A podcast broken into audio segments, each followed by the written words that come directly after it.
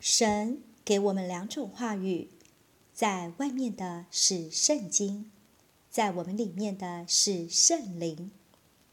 因此，我们要学习一件事，就是一面要跟随圣经的引导，一面要学习在里面认识神的说话，听神的声音。一面来说，今天跟随主的人。不能违背，也不能越过圣经。但是，比这个更宝贵的，乃是神在里面的说话。神在里面的说话，并不违背圣经。一个人假如没有学过跟随神在里面的说话，他的生活和工作是没有任何价值的。我们要认识这个原则。神是灵，所以敬拜他的要用灵。神的话是灵，所以接受他的话要用灵。无论是读经，或是要听见神在灵里的说话，都要用灵。因此，我们必须常常操练运用灵，使灵活泼刚强。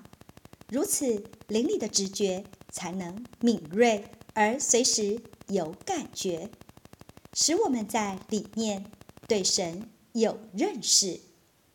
我们要运用灵，首先就需要回到灵里。我们要常常注意灵里的动静，顾到深处的感觉。正如孩童撒母耳，视力在神面前，就能听见神的声音。玛利亚安静。在主角前，就能听懂主的话语。撒上三章说，撒母耳睡卧在耶和华的殿中，那里有神的约柜。耶和华呼唤撒母耳，撒母耳说：“我在这里。”撒母耳说：“请说，仆人静听。”耶和华对撒母耳说。约柜是在至圣所里，那是神所住的地方。撒母耳乃是在这里领受神的说话。我们基督徒的生活，就像神的会幕，神圣殿里的光景。外院里面真是忙，外院可以都是声音，但是至圣所里没有这些声音，安静的很。也就是说，我们虽然忙着做事，但是里面与主仍然有交通的。正如玛利亚在主脚前坐着听他的话，不住的与主交通，与主同在。我们应当跟随玛利亚的榜样，听主说话，给主机会，将他自己交通给我们。